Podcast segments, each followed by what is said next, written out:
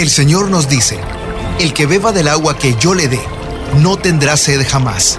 Se convertirá en él, en fuente de agua que brota para vida eterna. Y para conocer más de esa agua que nos da vida, Buenos días en el camino presenta El Cántaro, un segmento conducido por el padre José Román Flecha, doctor en teología moral, quien nos orienta sobre la verdad de nuestra fe. A continuación,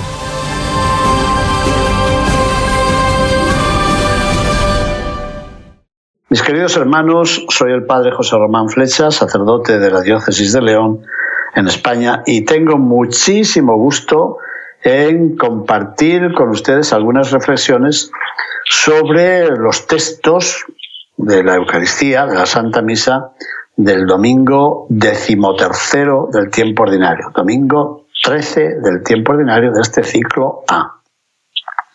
Yo sé que en muchas parroquias la antífona primera se suele cambiar por otro cántico que conozca bien el coro o que conozca el pueblo de Dios, pero la antífona que el misal ofrece para comenzar la Santa Misa está tomada del Salmo 46 y dice, pueblos todos, aplaudan y aclamen a Dios con gritos de júbilo. Me gusta, ¿saben por qué? Porque con mucha frecuencia nuestra oración es solamente una oración de petición, ¿no es cierto? Y está bien, porque el Señor nos ha dicho pidan y recibirán. Pero con mucha frecuencia se nos olvida la oración de adoración, la oración de aclamación, la oración de alabanza, no digamos la oración de aplauso, porque el Salmo dice, pueblos todos aplaudan a Dios, aclamen a Dios con gritos de júbilo. Y podemos hacerlo porque sabemos que Dios nos ama, que nos concede el don de la vida, el don de la gracia, el don de la familia, el don de la amistad, el don del amor a la verdad, fíjense. Y también el don de poder anunciar el Evangelio de Jesucristo nuestro Señor. Así que empecemos la Santa Misa de este domingo 13 del tiempo ordinario, sabiendo que la liturgia, con palabras del Salmo, nos invita a aplaudir y aclamar a Dios. Después, después del saludo del sacerdote, después del rezo del Señor ten piedad, o el Kyrie eleison, dicho en griego, se canta el Gloria y el sacerdote pronuncia la oración colecta, que se llama así, como hemos dicho ya, porque es una oración que trata de recoger, de recolectar las oraciones de todos los miembros de la Asamblea, de todos los fieles. Y en nombre de todos nosotros el sacerdote dice en este domingo, Señor Dios, que mediante la gracia de la adopción filial, quisiste que fuéramos hijos de la luz. Concédenos que no nos dejemos envolver en las tinieblas del error, sino que permanezcamos siempre vigilantes en el esplendor de la verdad. Por Jesucristo nuestro Señor. Amén. Oración bellísima y muy apropiada para el tiempo en que vivimos. En primer lugar, reconocemos que Dios nos ha adoptado. Nos ha adoptado por hijos. Somos sus hijos. Pero además, Dios ha querido que seamos hijos de la luz. Y esta oración contrapone la luz a las tinieblas. Pero esas tinieblas son identificadas con el error. Luego la luz es la verdad. Le pedimos al Señor, al principio de la Santa Misa, que permanezcamos despiertos, vigilantes en el esplendor de la verdad. ¿Le suenan estas palabras, el esplendor de la verdad? El Papa Juan Pablo II las tomó como título de su encíclica sobre la teología moral, Veritatis Splendor, el esplendor de la verdad. Pues bien, vivamos el esplendor de la verdad, pidamos la gracia para superar las tinieblas del error y para que vivamos como hijos de la luz. Lo de las tinieblas del error tiene su importancia. Sí, hace pocos días algunos de ustedes llamaron a este programa precisamente preocupados por eso, por las corrientes que en todo el mundo tratan de infundir el error en la mente de los niños, de los adolescentes, de los jóvenes, en la escuela o en la universidad. Está intentado y tratan de infundirles el error no solamente sobre Dios, sino el error sobre la misma concepción del hombre y de lo humano. Parece que tratan de ofrecernos una nueva teología y una nueva antropología, es decir, una nueva verdad sobre Dios, que con frecuencia es falsedad lo que nos ofrecen, y una nueva verdad sobre el ser humano, sobre el hombre. Fíjense lo que están haciendo, pues, con relación a las relaciones humanas, a la comprensión del hombre, a la estima del cuerpo o a la indiferencia respecto a los sexos, al sexo y al género. Bien, no vamos a criticar a nadie ni queremos criticarles ahora, porque esta oración nos invita a vivir en la verdad de la luz, a no dejarnos envolver por las tinieblas del error y a vivir vigilantes, despiertos, para no ser engañados. Vivir vigilantes en el esplendor de la verdad. Me parece de una gran actualidad esta oración. Y a continuación leeremos un texto estupendo tomado del segundo libro de los Reyes, capítulo 4, versículos del 8 al 11 y después del 14 al 16. Se refiere al profeta Eliseo, el discípulo del profeta Elías, como saben. Dice así, un día pasaba Eliseo por la ciudad de Sunem y una mujer distinguida lo invitó con insistencia a comer en su casa. Desde entonces, siempre que Eliseo pasaba por ahí, iba a comer a su casa. En una ocasión, ella le dijo a su marido, yo sé que este hombre que con tanta frecuencia nos visita es un hombre de Dios. Vamos a construirle en los altos una pequeña habitación. Le pondremos allí una cama, una mesa, una silla y una lámpara, para que se quede allí cuando venga a visitarnos. Así se hizo. Y cuando Eliseo regresó a Sunem, subió a la habitación y se recostó en la cama. Entonces le dijo a su criado, eh, ¿qué podemos hacer por esta mujer? Y el criado le dijo, mira, no tiene hijos y su marido ya es un anciano. Entonces dijo Eliseo, llámala. El criado la llamó y ella, al llegar, se detuvo en la puerta. Eliseo le dijo, el año que viene, por estas mismas fechas, tendrás un hijo en tus brazos. Palabra de Dios, te alabamos Señor. ¿Les ha gustado el relato? Es la vida de un profeta, y un profeta caminante, un profeta itinerante, pero encuentra una hospitalidad muy agradable en Sunem.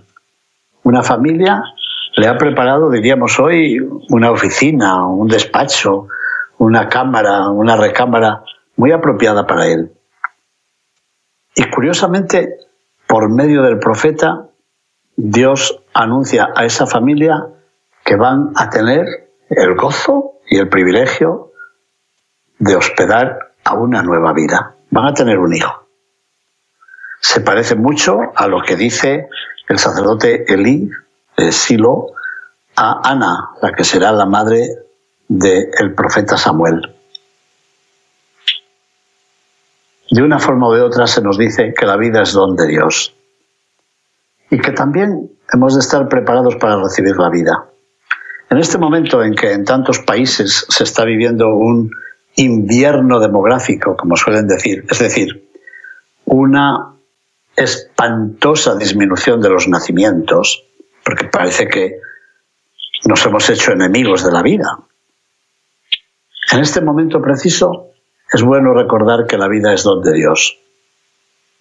Yo creo que fue Rabindranath Tagore el que decía que cada niño que nace es una voz de Dios que nos dice, todavía confío en ustedes. Cada niño que nace nos trae la certeza, el anuncio de la presencia de Dios, de la compañía de Dios, de la ternura de Dios, de la gracia de Dios.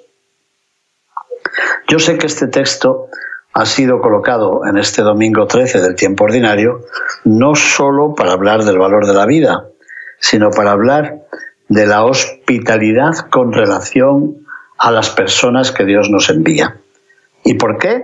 Lo vamos a ver más adelante suelo decir que en este tiempo de Adviento, en el tiempo de Adviento, eh, con frecuencia las lecturas del Evangelio determinan la primera lectura. Y en este tiempo mm, ocurre algo parecido. Vamos leyendo de forma continuada el Evangelio según San Mateo y podríamos empezar leyendo qué es lo que dice el Evangelio y qué se ha elegido en la primera lectura para que sea como un anticipo, como un eco de esas palabras del Evangelio. En consecuencia, lo que trato de decir es que en este Evangelio se va a hablar de la acogida, de la hospitalidad, de la escucha a los misioneros, a los discípulos, a los mensajeros que Dios nos envía. Teniendo esto en cuenta, el Salmo responsorial, que está tomado del Salmo 88, nos invita a proclamar la misericordia del Señor. Proclamaré sin cesar la misericordia del Señor y daré a conocer que su fidelidad es eterna. Pues el Señor ha dicho, mi amor es para siempre y mi lealtad es más firme que los cielos. Señor, feliz el pueblo que te alaba y que a tu luz camina, que en tu nombre se alegra a todas horas y al que llena de orgullo tu justicia.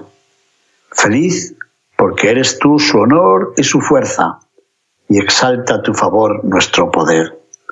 Feliz porque el Señor es nuestro escudo, y el Santo de Israel es nuestro Rey.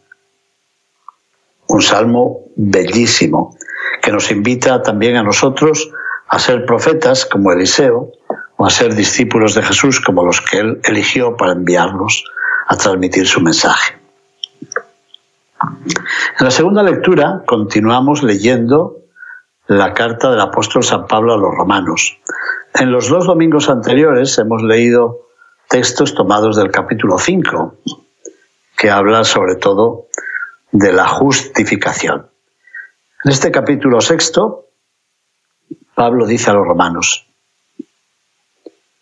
hermanos, todos los que hemos sido incorporados a Cristo Jesús por medio del bautismo, hemos sido incorporados a su muerte. En efecto, por el bautismo fuimos sepultados con Él en su muerte, para que, así como Cristo resucitó de entre los muertos por la gloria del Padre, así también nosotros llevemos una vida nueva. Por lo tanto, si hemos muerto con Cristo, estamos seguros de que también viviremos con Él, pues sabemos que Cristo, una vez resucitado de entre los muertos, ya nunca morirá. La muerte ya no tiene dominio sobre Él, porque al morir, murió al pecado de una vez para siempre, y al resucitar, vive ahora para Dios. Lo mismo ustedes, considérense muertos al pecado, y vivos para Dios en Cristo Jesús, Señor nuestro. Palabra de Dios, te alabamos, Señor. Muchas veces hemos dicho también en este programa que para los cristianos el bautismo es una especie de sepultura. Y de hecho en el bautismo por inmersión, recordemos los antiguos baptisterios, esto era muy fácil de recordar. Por el bautismo éramos sepultados con Cristo, pero resucitábamos también con Él. Nuestra vida es una vida de resucitados, una vida de personas que con Cristo, triunfador de la muerte, han triunfado también de la muerte. Nosotros hoy, incorporados a Cristo por medio del bautismo, hemos sido incorporados a su muerte y ahora también resucitamos con Él con Cristo Jesús. Eso quiere decir que hemos de vivir resucitadamente y también resucitadoramente. Hemos vencido al pecado, hemos vencido al mal, hemos vencido a la muerte, vivamos por tanto en la gracia de Dios. Y dicho esto, antes del Evangelio proclamaremos un versículo que tomado de Pablo, nos dice, ustedes son estirpe elegida, sacerdocio real, nación consagrada a Dios, para que proclamen las obras maravillosas de aquel que los llamó de las tinieblas a su luz admirable. El juego de las tinieblas y de la luz lo encontrábamos ya en la primera oración de este domingo. Y ahora se recuerda que hemos sido llamados a proclamar. Somos pregoneros, proclamadores de las obras maravillosas de Dios. De un Dios que nos ha llamado a vivir luminosamente. Nos llamó de las tinieblas a su luz admirable. Y con esto, mis hermanos, llegamos a la lectura del Evangelio que sigue siendo de San Mateo. Es más, sigue siendo, como en estos domingos pasados, una parte del llamado discurso de la misión, que se encuentra en San Mateo en el capítulo 10. Ya hemos visto en los domingos anteriores cómo Jesús eh, nos invitaba a orar, orar al dueño de la mies para que envíe obreros a sus campos, que nos ha invitado el Evangelio a ser como apóstoles, misioneros, testigos, que van ligeros de equipaje, mm, sin pausa pero sin prisa, ¿verdad? Sin detenerse a perder el tiempo en los largos, largos saludos orientales. Y hoy, ¿qué se nos dice del discurso de la misión? Lo siguiente. En aquel tiempo Jesús dijo a sus apóstoles, el que ama a su padre o a su madre más que a mí, no es digno de mí. El que ama a su hijo o a su hija más que a mí, no es digno de mí. Y el que no toma su cruz y me sigue, no es digno de mí. El que salve su vida la perderá, y el que la pierda por mí la salvará.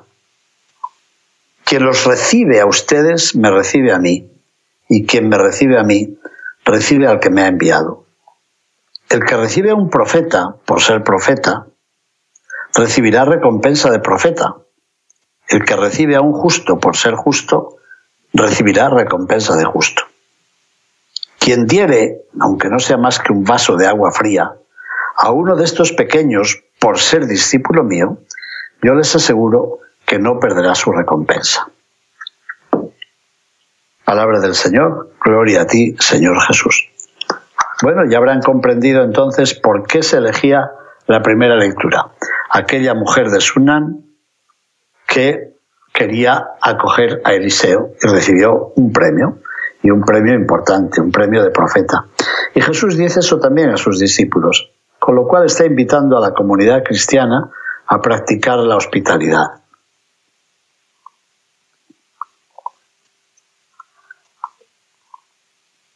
Sabemos ya que en un pueblo de nómadas, como había sido el antiguo Israel, la hospitalidad era la primera de las virtudes. Al recibir a unos caminantes, ¿recuerdan?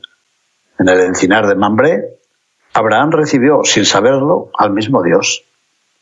Jesús había dado instrucciones a los discípulos que enviaba a la misión de anunciar su mensaje. Y ahora se refiere también a los que los acogen. El que les recibe a ustedes, me recibe a mí, y el que me recibe a mí, recibe al que me ha enviado. Pues bien, en la categoría de la acogida se encierra sobre todo el concepto de la escucha, de la aceptación del mensaje que llevan los misioneros. Al leer el Evangelio de este domingo, muchos pensarán que efectivamente nuestra sociedad se ha negado a escuchar y acoger a los mensajeros del Señor. ¿Será por los fallos del mensajero? ¿O será porque el mensaje resulta molesto y exigente? Y nosotros, ustedes y yo, los que leemos esto, ¿estamos convencidos de que al acoger a los mensajeros estamos acogiendo al Señor que se ha identificado con ellos? ¿Estamos de verdad convencidos de ello? ¿Hacemos algo por acoger a los demás?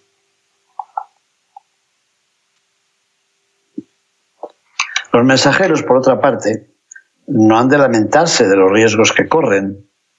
El mismo Señor les ha revelado claramente lo que se espera de ellos. El que no toma su cruz y me sigue no es digno de, de mí. Tomar la cruz no es una desgracia.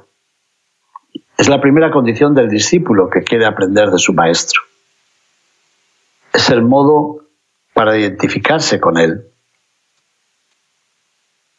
Tomar la cruz eh, tampoco es una estrategia para ascender en la vida, no.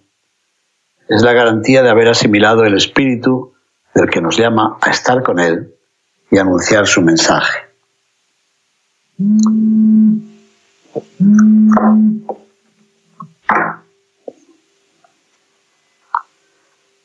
Así que tomar la cruz, tomar la cruz no es una desgracia. Pero después Jesús dice que hay que tomar la cruz y seguirle a Él. Y seguirle es la actitud clave del discípulo. Miren, no se trata de un mero seguimiento espacial, como el de aquel que asiste a todas las representaciones de su cantante favorito y va a escucharle en esta ciudad y después en la otra, le va siguiendo. Pero en este caso no. Seguir a Jesús es vivir la escucha de su palabra, la asunción de su espíritu, la aceptación de su suerte y de su muerte. Es decir, es vivir con Él, vivir como Él, vivir para Él.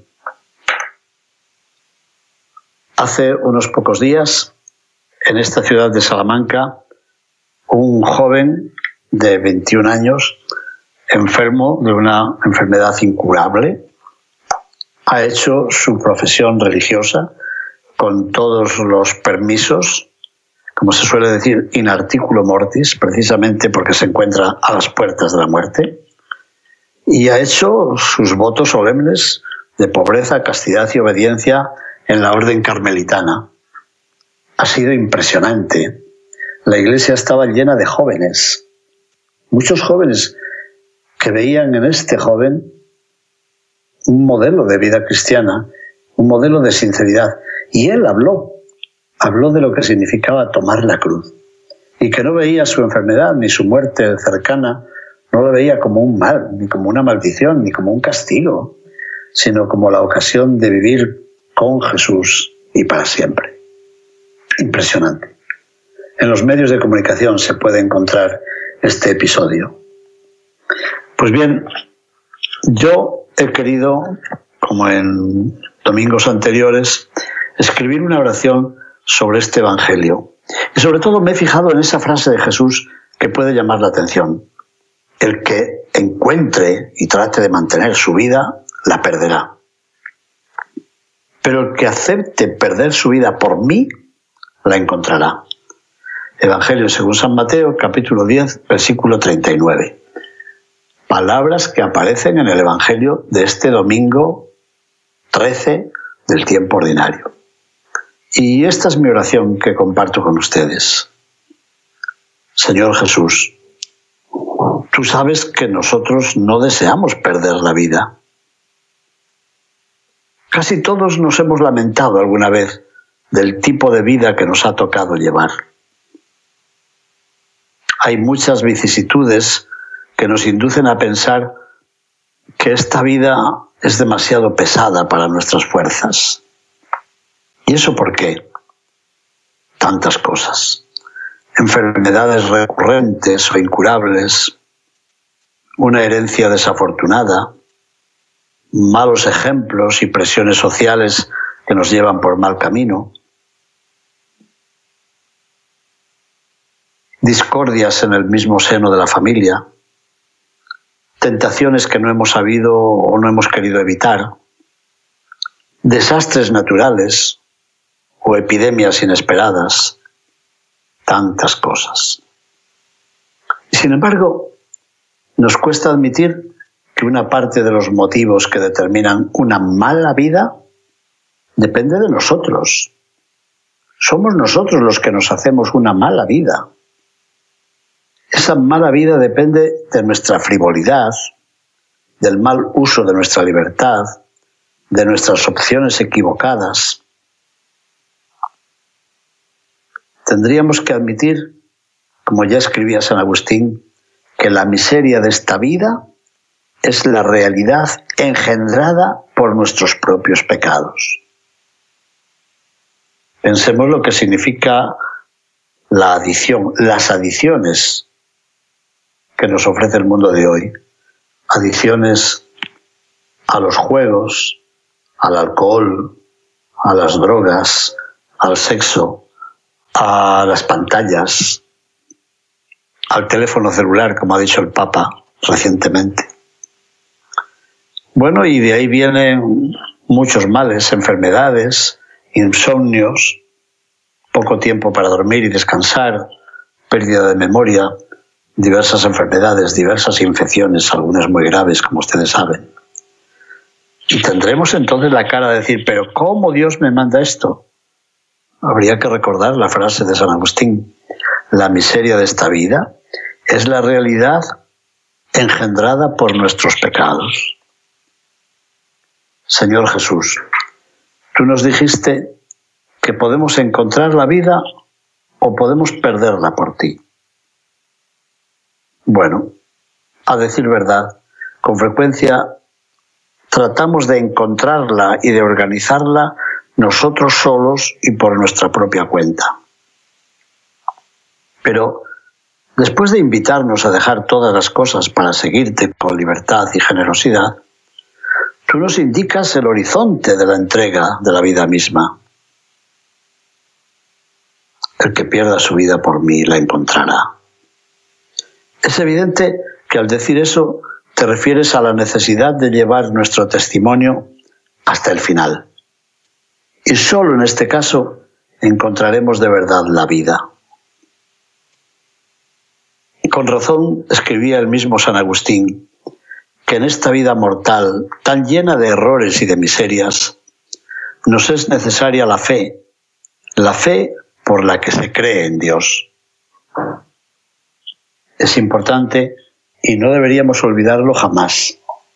Precisamente por esa fe, por medio de esa fe, puede cambiar nuestra vida.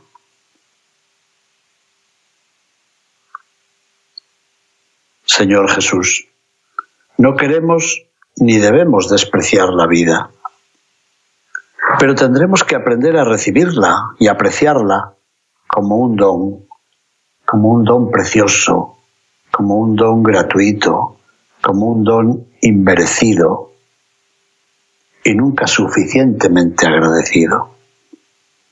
Tendremos que recordar que por encima de todo lo que hemos conseguido a lo largo de nuestra vida está la fidelidad que tú nos pides. Y nos lo pides tú, que eres la vida de nuestra vida. Bendito seas por siempre, Jesús. Bendito seas. Mis queridos hermanos, no se nos olvide, el que trate de preservar su vida la perderá, pero el que esté dispuesto a perder su vida por el Señor la encontrará, porque Él es el camino, la verdad y la vida. Él es la vida de nuestra vida. Con esto les deseo un feliz domingo y pido para todos ustedes las bendiciones del Señor. Que el Señor esté con ustedes y con tu espíritu y la bendición de Dios Todopoderoso, Padre, Hijo y Espíritu Santo, descienda sobre ustedes y permanezca para siempre. Amén. Bendigamos al Señor. Demos gracias a Dios. Mis hermanos, muchísimas gracias. Bendiciones. Buenos días en el camino presentó El Cántaro con el Padre José Román Flecha. Esperamos que hayas disfrutado de este mensaje producido por El Sembrador. Si resides en Los Ángeles y a sus alrededores, recuerda que puedes ver la programación de ESNE las 24 horas al día a través de la señal abierta digital en Canal 56.2 y por la radio. También nos puedes escuchar y ver por medio de la aplicación ESNE en tu celular. Búscanos en las redes sociales y en nuestro canal de YouTube como Noel Díaz ESNE. No te pierdas la gran variedad de mensajes y artículos religiosos para el crecimiento de tu vida espiritual. El número de nuestras oficinas es el 773-777-7773 y puedes visitarnos por internet a elsembrador.org. El Sembrador Nueva Evangelización. Gracias por ser parte de esta gran familia. ¿Sabías que... La 540M en Salinas, California es la primera estación de ESNE, con programación 100% católica, totalmente en inglés, y la gran noticia es que la puedes escuchar en cualquier parte del mundo a través de la página jesusthesower.com y de la aplicación ESNE. Pasa la voz a tus hijos, amigos y familiares que se comuniquen mejor en inglés para que reciban el mensaje de la palabra de Dios.